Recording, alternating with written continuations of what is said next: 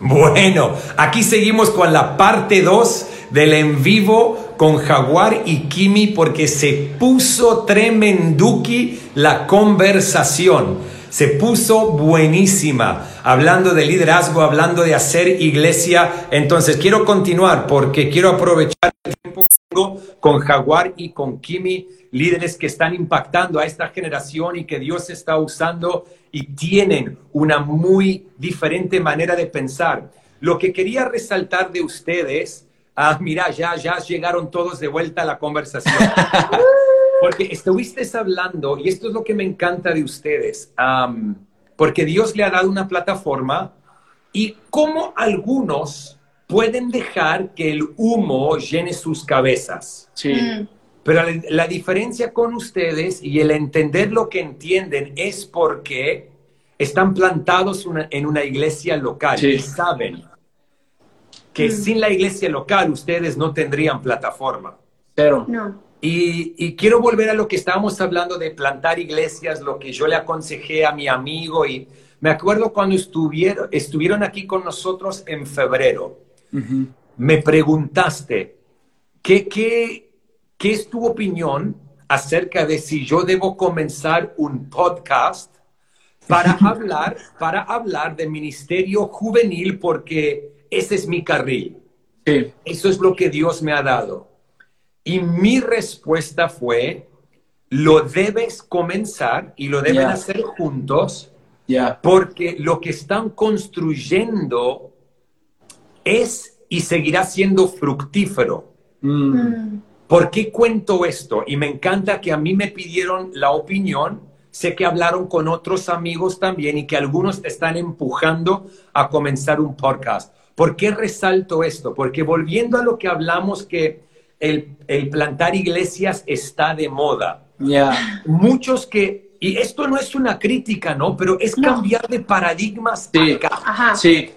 En lo que pensamos que es el ministerio muchos que comenzaron iglesias o comenzaron a tener un ministerio juvenil y llevan seis meses, un año haciéndolo. Y no se trata de tamaño o números para nada. Lo puedo usar como ejemplo. Tienen 40 personas en su ministerio juvenil o tienen 80 personas en la iglesia que comenzaron seis meses atrás buenísimo. Pero no es el tiempo para comenzar un podcast de cómo hacer iglesia y promocionarlo. Tenemos una nueva forma de hacer iglesia y queremos enseñarle a todo el continente. Porque todavía no hay fruto. Qué difícil. Y entonces vivimos en una generación del drive-thru. Ya. Mm. El drive-thru. Quiero todo ahora. Quiero éxito ahora, quiero plataforma ahora, quiero seguidores ahora, quiero podcast ahora, quiero viajar ahora. y no vemos que eso es el fruto de años de construir y de estar plantados fielmente a una visión. Totalmente. Y, y, yo sé que yo sé que la vida que nosotros llevamos comunica un mensaje incorrecto. Mm. ¿Por qué digo eso? Porque muchos ven, y esto lo hablé con Grassman, que sé que está conectado, que es un genio, lo, lo hablamos mucho con Esteban, públicamente y privadamente. Muchos ven lo que Lucy y yo estamos haciendo en los últimos cuatro años y medio. Ya. Y puede aparentar ser frutos acelerados. Pero como siempre he dicho y hice un podcast acerca de esto, Dios tomó 15 años para producir los últimos cuatro y medio. Sí, totalmente. Y entonces la imagen que proyectamos, no porque la queremos proyectar, es irreal si no te das cuenta de los fundamentos, no solamente de nuestros 15 años en Australia, pastoreando en nuestra iglesia, sino de los treinta y pico de años de nuestra iglesia en Australia. Sí. Y entonces muchos, como, y por eso quiero resaltar la actitud de ustedes que siempre están haciendo preguntas.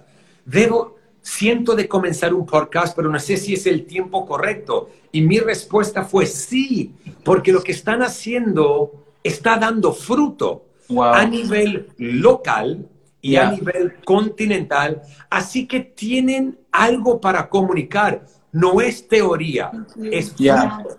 Y muchos que quieren comenzar cosas porque quieren su podcast, quieren otro campus en iglesia y quieren comunicarle, así se deben hacer las cosas. Y, como, y quiero que capten mi corazón, no es crítica, es, es, es comunicar el mensaje correcto a esta generación. Totalmente. Hablan teoría, pero no hay fruto. Y eso es lo que yo siento que tenemos que constantemente comunicar en esta generación. Nunca graduamos de pagar el precio, mm. nunca graduamos de edificar día tras día, semana tras semana y como tú dijiste tan poderosamente, Jaguar, esperar los tiempos correctos de Dios. Sí, yo creo que tenemos la responsabilidad como líderes de celebrar el proceso de la gente, ¿no? Porque muchas veces si no tenemos cuidado, celebramos únicamente el éxito de la gente y el éxito tarda mucho en llegar. O sea, hace, hace unos meses estábamos cenando con unos amigos y nos decían, no puede ser, o sea, ustedes de la noche a la mañana nada más les pasaron el ministerio y mira cómo ha crecido y cómo ha explotado. Pero la realidad es que, número uno, esto es por gracia de Dios. No podemos comparar la gracia que Dios me dio a mí con la gracia que Dios le dio a Cris, con la gracia que Dios le dio a otros líderes y pastores. Dios te da la gracia y esa es decisión de Él. Y ahí, si tienes un problema con eso, peleate con Dios. Yo no tengo la respuesta, ¿no? Sí. Pero además de eso, yo creo que es, es fruto de los procesos de las personas, ¿no? O sea, yo creo que puedes ver la punta del iceberg, pero no puedes ver todo lo que está debajo. Entonces, en nuestro caso personal, yo, yo crecí en la casa de los pastores, pero mis padres eran pastores de misión, no eran pastores de, una iglesia grande, eran pastores de una misión de 20 personas. Y me gustaría contarte la historia de cómo esas 20 se fueron a miles. No, se quedó en 20. O sea, la historia no siempre es igual para todos. Los sueños que mi padre tuvo, ahora yo estoy teniendo la oportunidad de hacerlos realidad por la gracia de Dios.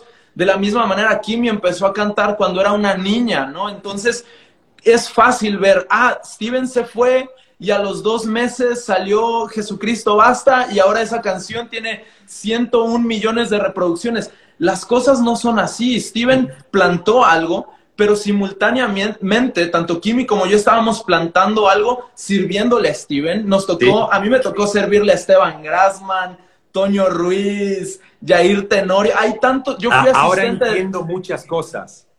Sí, sí, hay, hay, cosas que no han podido salir de mí, ¿verdad? Para que sigan orando. Sí. Pero fuimos asistentes de muchos líderes, de muchos pastores, para poder vivir una fracción de nuestros sueños. Si yo te dijera, ya cumplimos todos los sueños que teníamos, te estaría mintiendo, no, no estamos cerca de lo que creemos que Dios tiene para nosotros, pero seguimos intentando y, yo creo que celebrar esas pequeñas victorias, wow, eh, no sé, tienes un grupo conexión con 30 personas, disfrútalo, celébralo, se empieza en algún lugar. Y si tu meta y tu sueño es empezar en el spotlight, nunca va a llegar.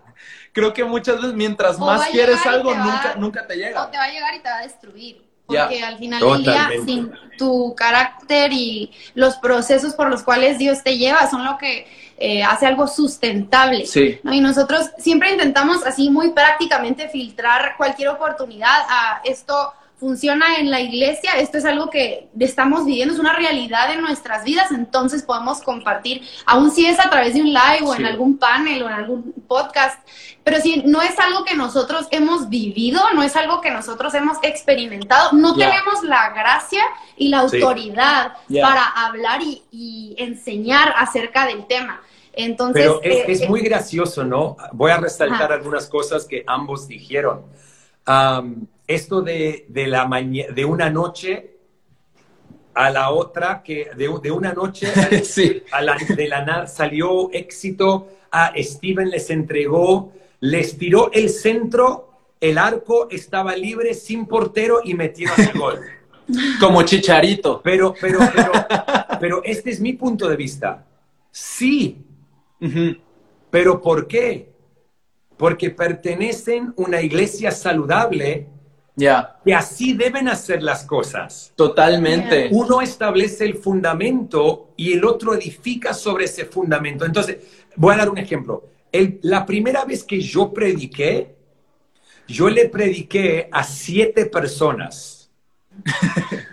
siete personas. La primera vez que Nato predicó, Nato le predicó a 1500 personas. Wow.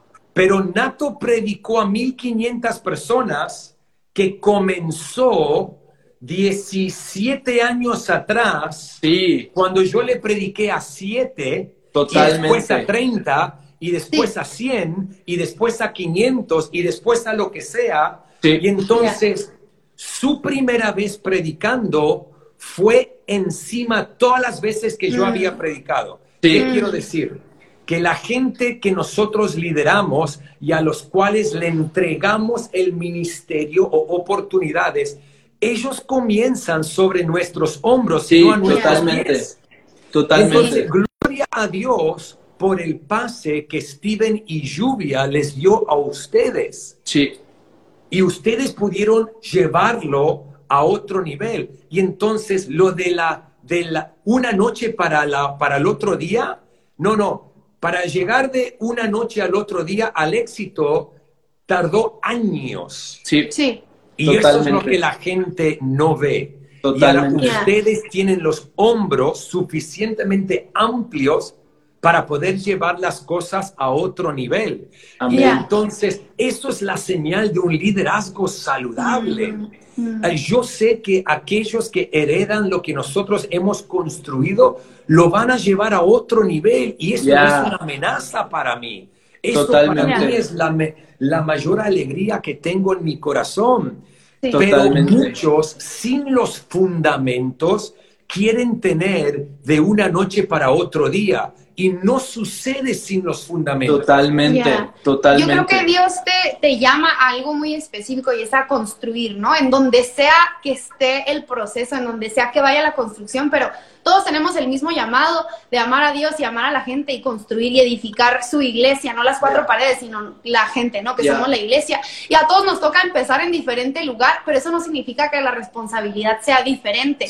Yo, en, mi caso personal, mis abuelos se vinieron a a México de misioneros y ellos estuvieron viviendo en la sierra tarahumara donde no había agua, no había electricidad, le predicaba a gente que no hablaba su idioma, literal hubo ocasiones donde los apedreaban su casa porque, porque no entendían de dónde venían, no entendían. Ellos levantaron una iglesia. Por años, mi papá ha edificado el ministerio por más de 30 años, literalmente.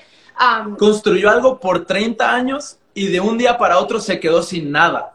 Sí. O sea, fue, fue fuerte su proceso también. A lo que voy es, hay, hay todo un legado que estamos construyendo y no solo me refiero a, de sangre, obviamente, en mi caso sí es mucha como familia, pero eso, el legado se transfiere no, no solo únicamente en familias, pero a lo que voy es, estamos muy conscientes, completamente conscientes, que lo que estamos edificando es algo que no empezó con nosotros y, no es no es algo que nosotros construimos desde sus fundamentos. Y cuando tienes esa revelación, lo tratas de una manera muy diferente. Entiendes que es un llamado personal, pero no es tuyo. Igual, ni siquiera es de mis abuelos o de mis padres, es de Dios, ¿no? Pero, pero lo tratas con una con un, un temor y, temblor diferente, porque entiendes que estás edificando algo también para la próxima generación, que, que, no es para tu beneficio, no es tu reino, no es tu imperio, sino es el reino de Dios. Entonces lo vas a llevar a donde sea que Dios quiera que, que lo lleve. Totalmente, pero esa revelación es tan importante porque si no tenés esa revelación de que esto no lo empecé yo o no lo construí yo, yo entré al momentum de lo que se empezó y ahora yo voy a decidir, esto es muy importante, esto es la pregunta que yo me hago constantemente mm. y es una de las cosas más grandes que aprendí al venir a América Latina. Yo voy a dejar que la rueda de momentum que empezó con Brian y que el nombre Gilson produce, voy a dejar que eso a mí me lleve y voy a ser nada más que un pasajero dentro de ese momentum o yo ahora voy a ser un creador de nuevo momentum con la responsabilidad que Dios me ha dado. Entonces, a ustedes, Steven y Lluvia les entregó momentum.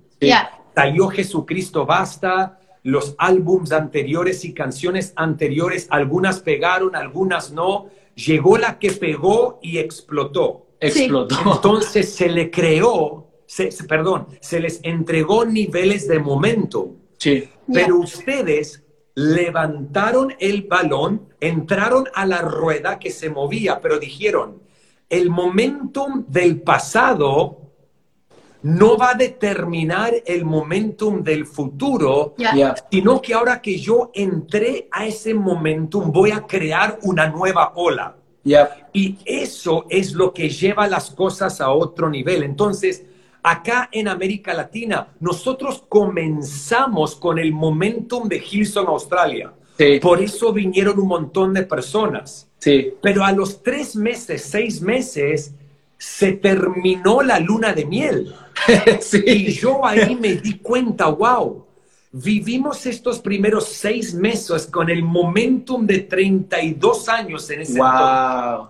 Ahora como líder yo tengo que generar nuevo momentum, porque si no, vamos a celebrar nada más las victorias del pasado, como muchos hacen, los moveres de Dios del pasado, porque no fueron capaces de crear su propio momentum. Totalmente. Así súper en breve, pero yo lo veo bien claro con la parábola de los talentos, ¿no? Dios les da un talento, les da momentum, les da algo en sus manos con que trabajar pero su llamado no era mantenerlo, porque vemos que la persona que lo entierra y lo conserva, lo mantiene, ah, no da fruto y llega al punto donde le pide cuentas y no le estaba pidiendo que lo manteniera, sino que lo llevara al siguiente nivel, que lo pusiera a trabajar.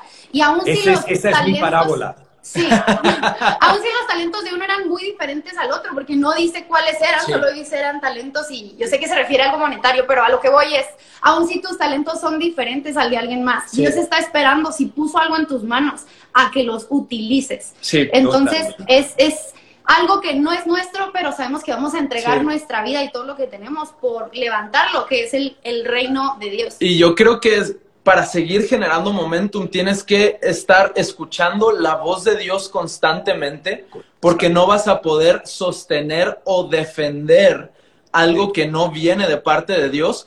Y número dos, tienes que estar dispuesto a perder tu reputación. Porque literalmente lo que, lo que hicimos una vez que Steven y Lluvia fueron, siguieron la voz de Dios para lo que ellos tenían en Monterrey, nosotros tuvimos que hacer una elección. Fue, nos vamos a quedar en lo seguro, ¿no? Nos vamos a quedar en, en eso que Dios le habló a Steven o voy a buscar lo que Dios nos está hablando a nosotros. Porque somos personas completamente diferentes y si yo intento vivir mi vida usando los zapatos de otro líder, voy a vivir infeliz. Entonces fue, ok, Dios, ¿qué, ¿qué zapatos nos estás dando para correr esta carrera? Una vez que Él lo reveló, nos lo pusimos y, fue estar dispuestos a perder la reputación y, ha sido un proceso bien interesante donde con sinergia literal nos expusimos, fue como, ok, tal vez la gente ya no nos va, los fans que teníamos antes ya no vamos a tener hoy, la gente que escuchaba la música ayer ya no la va a escuchar hoy. Sin embargo, Dios es tan bueno que cuando haces esas dos cosas, Él te lleva de victoria en victoria. Y Totalmente. te lleva al éxito. Y creo que es súper importante, perdón, estoy hablando un chorro, pero, pero poner como replantear qué es éxito. Porque creo que hablamos mucho de números, porque sí, los números son almas, son personas que, están escuchando, son importantes, son individuos. Pero al final del día, éxito no son números, éxitos no son a muchas veces lo que la gente puede creer. Si una canción es popular no significa que tuvo éxito. Ah, éxito es que se cumpla el propósito por el cual se creó, ¿no? y al final del día estemos haciendo lo que, lo que estemos haciendo para nosotros, éxito se ve como cumplir la voluntad de Dios. Y aun si eso para algunas personas no se ve como ellos quisieran, para nosotros nos hace ir a dormir felices. Y lo hacíamos, o sea, regresando al primer punto de esta conversación, lo hicimos sinergia junto con Juan Diego y Melissa, lo hicimos pensando en los jóvenes de nuestra iglesia. O sea, en, nuestra, en nuestro lobby, en nuestro after party, que también estuve en el, en el campa de ustedes en Buenos Aires y sé que les gusta la fiesta, lo hicimos pensando en eso, en toda una generación que necesita recursos, que necesita un nuevo sonido para experimentar a Dios y para experimentar comunidad. Entonces, e, es, un proyecto que estábamos dispuestos a celebrar a capa y espada, que vinieran las críticas, que viniera, perdimos algo de nuestra reputación, sí, pero ganamos propósito ante los ojos de Dios, ¿no? Ganamos el, ah, estamos haciendo lo que Dios nos llamó a hacer. Entonces, al final del día, cuando haces las cosas pensando en eso, la, crítica te la puedes, te la puedes pero es, volviendo a lo que dijimos, ¿no? Es, hicieron lo que hicieron y jugaron con la reputación de ustedes. ¿Por qué? Porque tienen claro la esencia y la cultura. Y saben el porqué detrás de lo que hicieron. Y muchos preguntan acerca del cómo sin entender el por qué. Para mí jamás, para mí nunca voy a preguntar cómo estás haciendo las cosas. Voy a preguntar por qué. Porque si entiendo el por qué, el cómo viene fácil. Sí, sí. Te quería, te quería mencionar, Kimi, porque tocaste un punto muy personal para mí al mencionar la parábola de los talentos, mm. que para mí es la parábola de, de Hilson América Latina. Wow. ¿Qué significa eso? Te voy a explicar y bueno, estoy exponiéndome de manera vulnerable acá. Increíble. Cuando Brian me pidió a mí venir para acá con mi familia y nos dijo es tiempo, y al comienzo siempre hablamos de Buenos Aires y San Pablo. ¿Ok? Y, pero también hablamos de un continente. Sí. Entonces, él me dijo, los enviamos y vamos a creerle a Dios por un impacto continental con nuestra manera de ser iglesia y con quienes somos como iglesia e intentar inspirar a la iglesia local y alcanzar a aquellos que normalmente no irían a una iglesia un poco más tradicional. Y Brian me dijo, Buenos Aires, San Pablo, dentro de los primeros 18 meses de una. Y mi revelación fue, Brian me dio dos talentos. Mm. En ese entonces, Brian tenía 62 años de edad. 61 años, hoy tiene 67. ¿Ok? Y yo pienso de esta manera, Digamos que Brian, si se cuida y está fuerte y saludable, digamos que tenga 10 años más desde hoy, va a llegar a los 77, digamos, si todo va bien y si es la voluntad de Dios, una década más al frente de Hilson Global. Wow.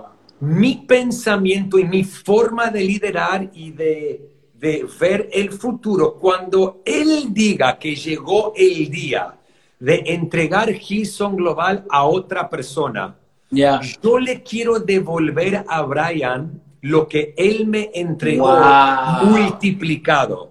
Y entonces por eso yo siempre he declarado 10 ciudades en 10 años. Él me envió con dos claras en nuestro corazón Hemos comenzado dos más, o bueno, Montevideo está en camino. Entonces, mi meta es, conforme a la parábola de los talentos, el día que Brian diga, hasta acá llegué al frente de Hilson y él venga a pedir, a, que, a pedir que nosotros rindamos cuentas con lo que recibimos de él. Yo le quiero decir a él, me diste dos ciudades, acá te entrego 10. Mira lo que Dios hizo con los talentos que nos entregaste y con lo que Lucy y yo y nuestro equipo nos, nos atribuimos a hacer al salir de la barca y intentar impactar un continente. Y por eso cuando mencionaste la parábola de los talentos me emocioné en el interior, porque esa parábola para mí es tan importante. Y cómo, perdóname, cómo sembrar un talento implica morir a una parte de ti, ¿no? O sea, sembrar es algo que implica muerte porque estás sacrificando algo para verlo multiplicarse. Y creo que muchas veces eh, la cosa que tiene que morir son tus, tus, tu propia agenda, tus planes personales. Por, por ver el reino de Dios establecerse. Y me encanta que lo digas en este en vivo porque creo que muy, muy pocas personas tienen acceso a esa área de tu corazón donde te animas a exponer esto. Y, yo creo que si, si, tienes la perspectiva incorrecta, podrías llegar a juzgar o podrías llegar a opinar o criticar. Eh, ay, Cris solo está pensando en más países, solo está pensando en su propia causa, pero en realidad lo que estás pensando va en función de algo mucho más grande que, que tus intereses personales, mucho más grande que tu familia, que eso, eso es algo dificilísimo de, entregarle a, Dios, ¿no? El, costo que ha traído todo esto de mudarte tus hijos tan pequeños a, Buenos Aires. Entonces te admiramos, Cris, un montón. por eso nos inspira. porque alguien, alguien acaba de poner un comentario que obviamente no entiende lo que estamos hablando. y, y yo siempre voy a desafiar pensamientos porque puso, ¿y quién se lleva la gloria? Mi amigo, si multiplicamos nuestros talentos con la visión que hemos recibido, solamente uno se lleva la gloria y es Dios, porque al entregarle talentos multiplicados a mi líder, Totalmente. La actitud es, mira lo que hicimos para Dios con lo que tú nos entregaste. Sí. Eso ya es ABC del Evangelio. Así que tranquilos. Creo que es, vital meter ese pensamiento en nuestro continente porque creo que somos, desafortunadamente, como continente somos muy territoriales, eh, dependemos mucho de la palmadita en la espalda, de la felicitación y, reconocimiento. Y yo creo que si empezáramos a adoptar esta mentalidad de mira todo lo que podemos lograr cuando no importa quién se lleva el aplauso, cuando no importa, o sea, tú ahorita no es, le preguntaste tú esto a, Marcos y te lanzo la, pelotita acá. Tú ahorita no estás pensando, Seba va a heredar todas estas ciudades, todas estas iglesias, que creo que es una mentalidad de nepotismo que hay en nuestro continente, que muchas veces construyes pensando únicamente en tu núcleo familiar y dejas a un lado el reino. Me, ¿Cómo manejas tú esa seguridad de decir, bueno, yo no sé si, si mis hijos van a terminar heredando esto, sin embargo, le vamos a dar con todo. ¿Cómo mantienes tú ese balance? Porque esa no es decisión mía, es de Dios y es el trato personal de Dios con mis hijos. yo, si voy a usar una palabra que es fuerte, pero yo detesto cuando personas le dicen a mi hijo, y entiendo, entiendo el comentario, pero apenas salimos de esa conversación, yo le digo inmediatamente a mi hijo, cuando le dicen, ah, vas a ser pastor como tu papá, mm. o no puedo esperar verte predicar con tu papá. Y si mi hijo quiere ser carpintero, ya. Y si quiere ser electricista o doctor o futbolista, ese no es el plan de Dios para su Totalmente. Entonces yo he decidido de, no simplemente porque llevan el apellido, que significa que son herederos. Um, vamos a ver cuando crezcan, ¿no? Lo que quieran hacer y dónde, en qué área tienen dones y talentos, es demasiado. Y es más, como hablamos con, con tu suegro, ¿no? Con tu dueño. Mi ah, dueño, mi dueño. Yo estoy buscando en muchas áreas y le pido, Señor, dame los ojos para ver quién es el próximo. ¿Y quién, quién se va a quedar con esto? Porque tenemos que hacer esas preguntas constantemente para poder tener ojos para ver. Entonces, sí, no creo que porque tiene el apellido es el heredero. Súper bueno. Súper bueno. Totalmente. Y del otro lado de la moneda, nosotros no estamos peleando como, como gente que sirve a un pastor principal. Nuestra responsabilidad no es pelear por un, un primer lugar, ¿sabes? O sea, lo que estamos haciendo nosotros no lo estamos haciendo pensando que nos vamos a quedar con Olivo, porque esa no es nuestra decisión. Cuando se fue Steven, el otro lado de la moneda, es, gente nos empezó a decir, uy, eh, eh, prepárense, ¿no? Para lo que viene, porque Olivo mm, tiene un edificio bien grande, ya, ya de la que se salvaron, ya no van a tener que construir. Y en mi mente es, para empezar, Dios no, no, no, me ha revelado eso a mí. O sea, si, si, Dios me lo hubiera revelado, estaría yo en paz con eso, pero no es el caso. Y creo que eso contamina nuestro servicio. Cuando estamos sirviendo para ganar eh, este premio o para heredar algo, el propósito se pierde por completo. Entonces, una manera en la que estamos tratando de mantener nuestro corazón puro y nuestra mente saludable es servir en esto que consideramos ajeno. Y, si mañana Kevin se queda con esto, bien por él. Si mañana es alguien que ni conocemos y no está en el mapa ahorita, bien por él también. Dios nos ha revelado a nosotros otra cosa y él se va a encargar de llevarnos a eso. Y creo Te doy el ejemplo bíblico. Ah, Te doy el ejemplo bíblico. José recibió un sueño de parte de Dios a los 17 años. Sí. Obviamente todo lo que pasó Josué, no vamos, José, perdón, no vamos a hablar de toda su historia. Pero cuando estaba en la cárcel, él tuvo que revelar el significado de los sueños de lo que estaban con él. Mm. Quiero, quiero usar este lenguaje. Él tuvo que servir los sueños de otros ya antes de que Dios cumpla el sueño que le dio a él. Ya, totalmente. Y entonces, ustedes están sirviendo lo que Dios puso en el pastor y en la pastora, como yo estoy sirviendo lo que Dios puso en el corazón de mis pastores. Fueron años de servir ese sueño que hoy yo estoy viviendo mi sueño pero dentro del sueño de mi pastor, porque fue demasiado amplio. Sí, sí, totalmente. Yo creo que eh, es, es, clave el encontrar contentamiento ah, en el proceso. Sí. Porque si vives tu vida persiguiendo una, una posición o, un sueño que dices hasta que llegue a ese punto voy a en realidad cumplir mi propósito y voy a en realidad, eh, no sé, ser feliz. Entonces vas a vivir sin contentamiento por quién sabe cuántos años de tu vida. Si al final del día logras analizar tu corazón y buscar la raíz y, el entender que el llamado al final del día es servir a Dios, como sea que eso se vea, ah, puedes estar con, lleno de contentamiento y gozo, aún si, aún si nunca llegaba esa, ese sueño, esa promesa que, que crees que es lo, lo máximo, ¿no? Y, creo que eso ha sido algo que hemos practicado, eh, intentado literal todos los días buscar, el encontrar contentamiento en la temporada que estamos viviendo.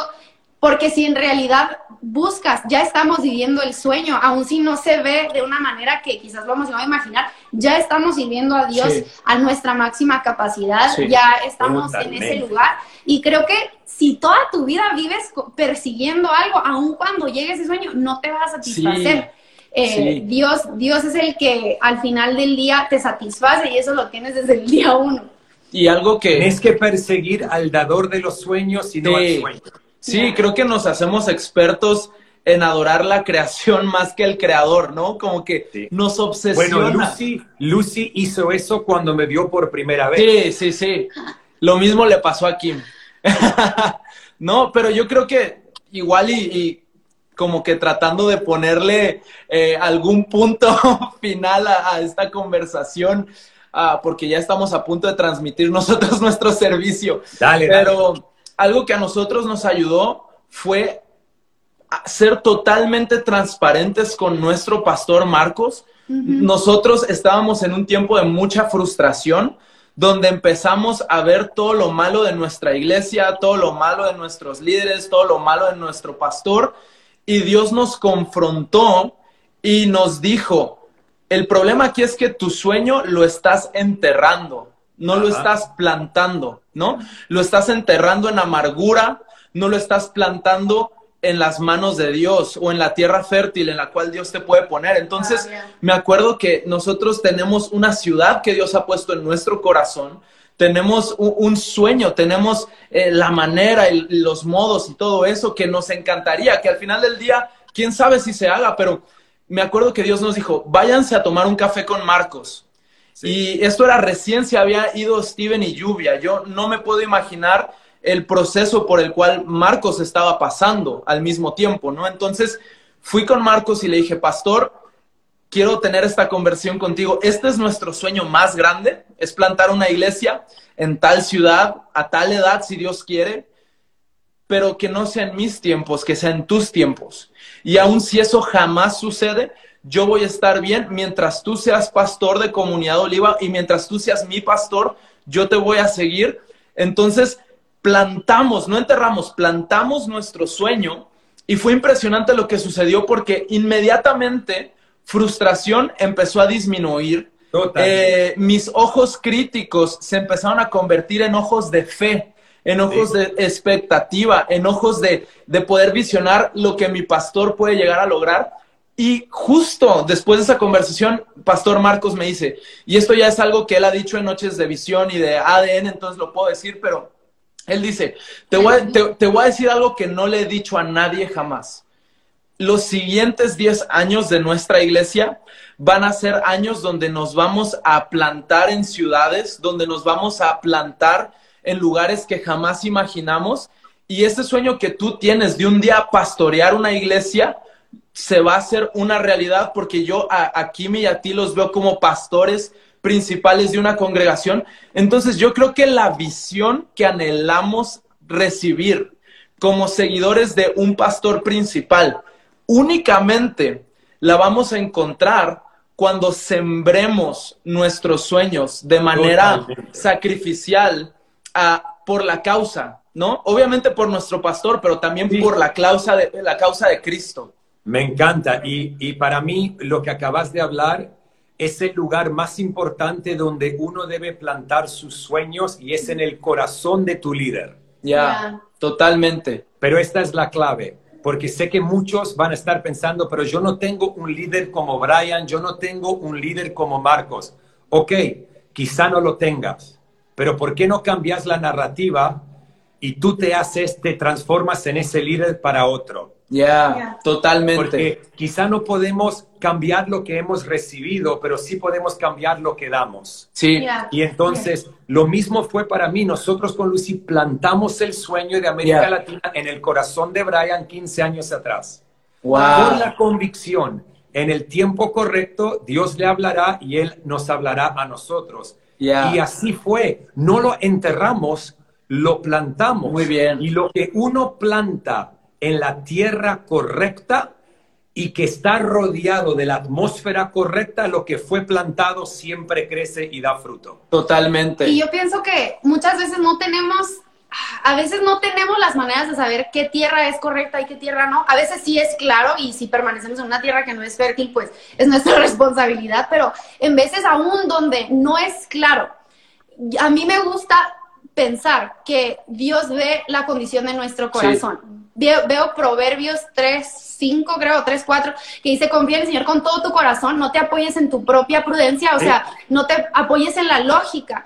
Y luego dice, reconócelo en tus caminos y Él endereza tus veredas. Yo decido creer que aun cuando la situación es difícil de discernir y en realidad no sabes si es la tierra correcta, pero tu corazón está alineado al reino y a la voluntad de Dios, Él endereza tu vereda. Porque lo que siembras en el reino con el corazón correcto, lo cosechas. Quizás en diferentes lugares, pero lo cosechas en el reino. Entonces, quizás alguien que está viendo que está en una situación donde no sabe si está sembrando en la tierra correcta y quizás llevas años y todavía no ves el fruto, puedes confiar que lo que Dios te manda a hacer es analizar tu corazón, a examinar tu corazón y a rendirlo a Él. Y si tienes una motivación alineada al reino, en realidad no estás desperdiciando tiempo, sino que estás sembrando en lo que Dios tiene para tu vida. No ah, sé. Me encanta. Mira, podríamos seguir. ¿A qué hora es tu reunión? Empieza en 10 minutos. Nada, dale, se tienen que ir a preparar. Esto es lo que voy a hacer con el permiso de ustedes. Sí. le voy a decir a nuestro equipo que estas dos charlas la podamos bajar de mi Instagram y tenemos una manera de hacerlo. Y voy a poner estas dos charlas como parte una y parte dos de un episodio bonus en mi podcast Liderazgo sin Censura. Oh, wow. Awesome. ¿Me dan ese permiso? Claro que sí. Es un honor. perfecto, porque lo hice con Daniela Biff, le pedí permiso, ah, por eso tardé como una semana para ponerlo después de que tuvimos la charla, porque jamás voy a poner algo en mis plataformas sin el permiso de la persona total, total. que he hablado. Así que lo voy a hacer parte 1 y parte 2 y después en algún otro momento vamos a retomar esta charla. Te digo por qué con ustedes específicamente, porque son líderes jóvenes y tienen las revelaciones correctas. Wow. Y entonces por eso los quiero, los quiero exhortar si me dejan. Sí. Usen la plataforma que Dios le ha dado para comunicar el mensaje que Dios le ha dado. Wow. Porque no todos tienen la voz correcta y yo creo, y se lo he dicho en privado, que para mí ustedes tienen, son una voz correcta para esta generación. Así que sigan creando contenido. Gracias. Gracias. juntos vamos a intentar a seguir cambiando paradigmas y edificando el reino de Dios. Amén. Cris, te, queremos un montón, a ti, a toda la familia, los extrañamos. Nuestro último viaje que hicimos fue pues precisamente con ustedes y no podemos esperar a volver a cenar juntos, jugar FIFA son de verdad, son familia. Y vale Nos disfrutamos mucho. Que mucho de lo que sabemos y hoy en día son fundamentos en nuestra vida, lo hemos aprendido de ustedes, de Hilson, de, de su vida, más de lo que hablan, de lo que hacen. Sí. Entonces, gracias, gracias a ustedes por. me encanta, me honran con estas palabras y yo no puedo, no puedo esperar estar en un corazón 2021. Tú y Lucy, los dos. Vamos a estar, vamos a estar. Estamos muy emocionados. Dale. Chao, que, tengan una buena reunión. Nos vemos pronto. Nos vemos. Bye. Chao, chao.